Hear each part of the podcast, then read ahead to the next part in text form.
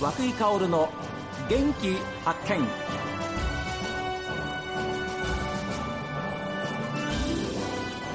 こんにちは和久井薫です。和久井薫の元気発見。この番組は私が発見した北海道の元気な人と出会っていただきます。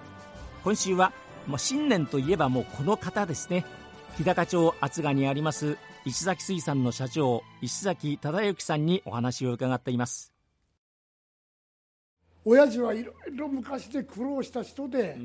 もともとここでないんだけども、うん、様にの方からああその当時いろんな人生をやっぱり振り返ると、うん、相当わらじを持ってここまでたどりここに親父の兄貴がいて、うん、ここへたどり着いて漁師をやったっていうそういう生半着な苦労ではなかったらしいんだよ今思えると。そういう苦労人なだけに子供たちには苦労はさせたくない。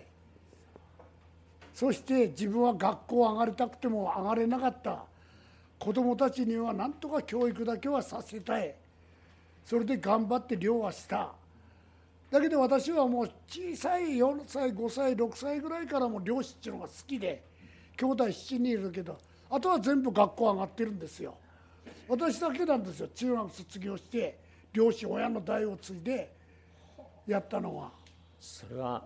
どういう理由からですか？いやいやいやもう漁師が小学校の5年4年生5年生ぐらいから好きで好きで。すごい。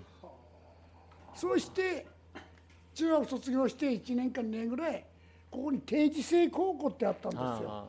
ただその定時制高校のある一人の先生が、うん。うちの親父の子が来て石崎の親父に息子を学校さよこせよこせって定時制高校、はい、それで中学卒業して1年半過ぎてから遊びに行っても一人でも定時制って当時は、いろんな地方から人が集まってたからいっぱいいたでしょ？いたからああ。一人でも友達作りゃいいやっちゅう軽い気持ちで勉強したくて行ったんでなくて。いや正直その当時正直なことを言うと一人でも友達作れやできればいいやっていう考えでそれでも4年間卒業してねそれが今でも友達いるよ定時制高校の時代の。そこですよね、ええ、うん、あれはやっぱり自分の人生の中ではうん。やっぱり最高だったんだかな。あそうですか。だからそうなんですよ、ね、いや嫌だけど行ってやるかじゃなくて、行くことによって一人でも友達ができればいいなっていうふうな思いでね行くっていうことはやっぱり目的持っていくわけですから。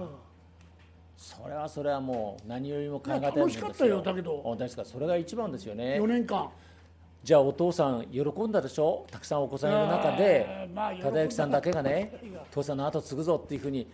言ってくれたわけですから。まあ、喜んだかどうかは別としてもね、うん、えー、自分ではもう最初からもう漁師が好きだっていうことだったから、うん、あ一時は連絡船の船長をやりたいっていう夢を見たことある、うん、小学校の4年生くらいの時に。それはまたすごい初耳。青函連絡船の船長をやりたいっていう夢も、一時頭のどっかの隅にあったこともあるそうですよね、まあ、船長なら格好格好もいいし、うん。ね、あんな大きい船に乗れて、うん、しかも自分が船長と思ってねそれは夢ありますよ、うん、でもそそう思った瞬あの時期もあったけどやっぱり父父さんの後を継ごうっていうね、それがまたすごいな。いやなんもすごく当たり前だと自分では思ってるけどね。ああ別にすごいとも思わないし、うん、自分の好きで進んだ道だから、うん。そこまでやっぱり漁師さんをやろうこうかきたてられたものって何ですか？いや親父らのやっぱり一生懸命やってる仕事見てたろうな。そうだお父さんの背中。そうだろうな。父さん師匠ですそしたらそうそうもちろんもちろんもちろん。ああじゃあ素晴らしい話。何も親父は言わないんだけども、うん、親父のやるね、えー、行動を見見ながら私らは勉強したからあ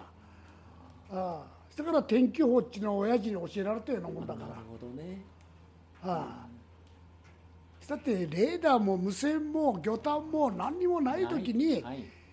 霧の中から、沖さ行って霧の中から帰ってくるんだから、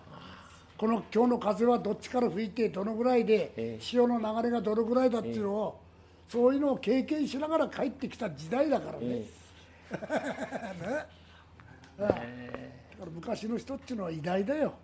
ですよね。やっぱり今のこれだけ科学の時代にあっても、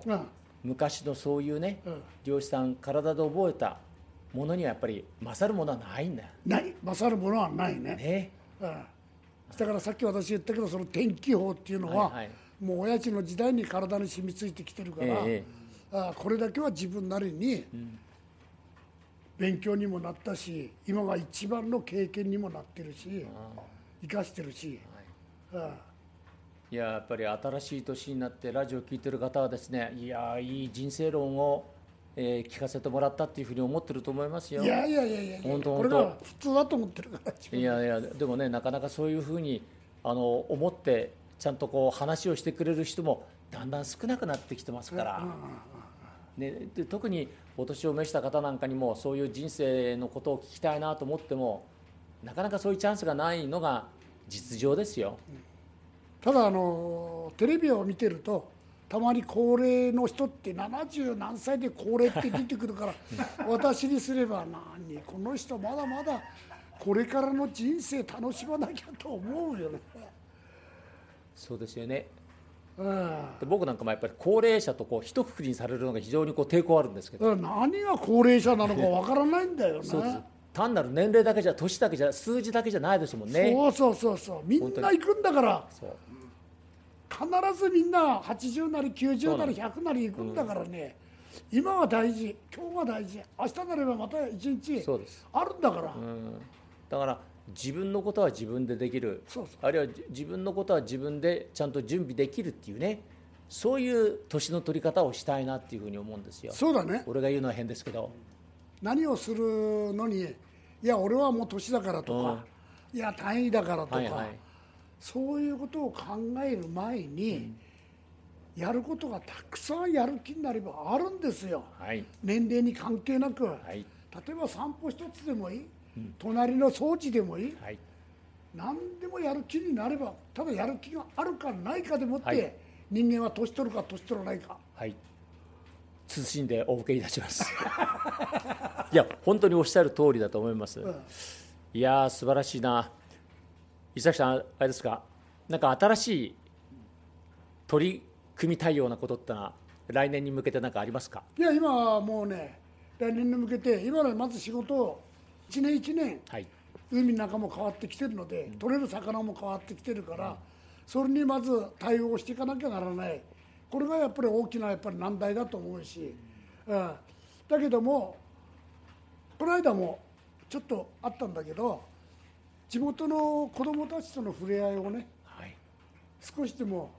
あなんか出前授業やってらっしゃるんでしたよね。そうです。そうだそうだ。食育をね、はい、やりたいと思うしこの間あのオンデコ太鼓って私もあの教育委員会の関係で、えー、2何十人ぐらい町にみんな人集まってきて地元の蛍太鼓と一緒に共演してもらってやったんだけど、えーああいうやっぱりこう何かをやることによってそれによって喜んでもらえる人がいるんであれば、うん、それを率先してこれからもやっていきたいなと思うしね、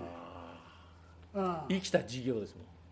生きてるうちにやれることをねそっちの生きたじゃなくてですね。生きた授業をそれこそね,、ね。うん、だからねな年がなんぼだとかんぼだとかって考えてることあるんだったら、はいはいたくさんやることはあると思いますありますよね。やる気があるかないか。死者祭りもね死者ももそれだけ先ほどから言ってるように自然環境が変わって海水温もすっかり変わっちゃってるから、もう死者もというものが今幻になってきちゃってるから、はいはい、だからこういう海の体系自体がやっぱり相当やっぱり変化していってるからねおそらくもう死者も祭りで何十年50何年っていう歴史がある事業もうちの町ももうやれなくて残念がってるけども、だけどそれにいつまでも慕ってられないから、はいはい、じゃあ今度はこういうことにというね、新しい方向づけを向けていかないとなぜ生きていかなきゃならしなきゃならない、はいはい、ね、過去のことをいつまでも振り返るんじゃなくて、うん、振り切れるものは振り切って忘れてしまって、新しいものにね時代に沿った生き方をしていけばまだまだ人間っていうのは長生きできるし楽しみがたくさんあるって。ある。ですから海で取れるものも本当にもう、えー、毎日毎日変わっていくようなね極端に言うと今までの常識では考えられないようなそういう海になってきてますね。来てる来てる来てる、うん、もうもうそれはもう完全にもう数年前からそういうことはもう来てるのね、うん、ああ。だから先ほども言ったけどそれに対応していかなきゃならないから、はい、今度私の今まあ小規模で個人的にやってる精神自体もそれに対応したじゃあ来年は何をやるか、はい、何をその時その時の対応がね、できるか、あできるかよりもやらなきゃならないから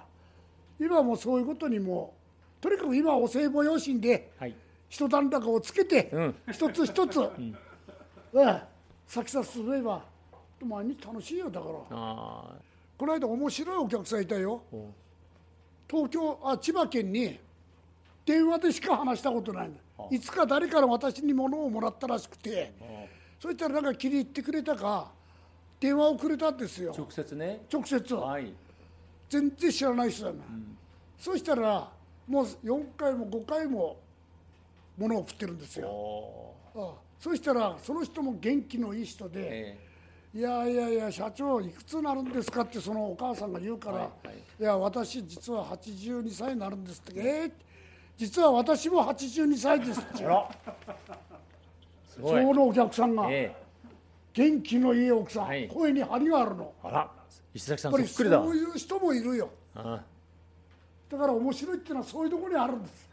でやっぱり嬉しいですねそういう。嬉しい嬉しい嬉しい。ね連絡くれるのはね。ああ元気な本当に元気なお客さんで、はい、だって私らお客さんと顔見てないんだもん。そうなんですよ。ただ対話だけだもん、うん、ただ石崎さんから送られてくるお歳暮を見てその加工品を見ればどういう人が作ってくれているかっていうことが分かるわけですよ。いやだからそういう電話が来るんですよ。だって電話来なかったら嫌だったらねもう二度とあの注文しなければいいわけですから。そうじゃなくてね。まあ、まあ、1年来たら毎年来るね。ですからやっぱそれはそこに気持ちのこもった加工品にしてくれてるからですよ。いやでもいい仕事してますよ。いやいやいやいやいやいや。私はこれしかできないから。いやいやこれだったら100歳までいけますね。いやいや年代は100歳も150歳も関係ない。わ、はい、かりました。そのそれを、ね、指定するわけじゃないけども。さっき教えられたもんな。失礼しました、うん、みんなそういくんだから、ね、今を大事に明日を楽しみながら生きればね。いやいいお話を伺いました。本当に、えーまあ、ラジオをお聞きの皆さんもそうだそうだっていうふうに言ってる声が聞こえますけどえー、本当にみんなにこう喜ばれる加工品をお作りいただきたいと思います、はい、ありがとうございました。ありがとうございました。ご苦労様ですえー、新しい年を迎えましてやっぱりこの方にお話をお伺いしようということで日高町厚賀に、えー、あります、えー、石崎水産の社長さんでいらっしゃいます石崎忠之さん、えー、12月中旬にお話をお伺いした、えー、その内容を皆様にご紹介いたしました。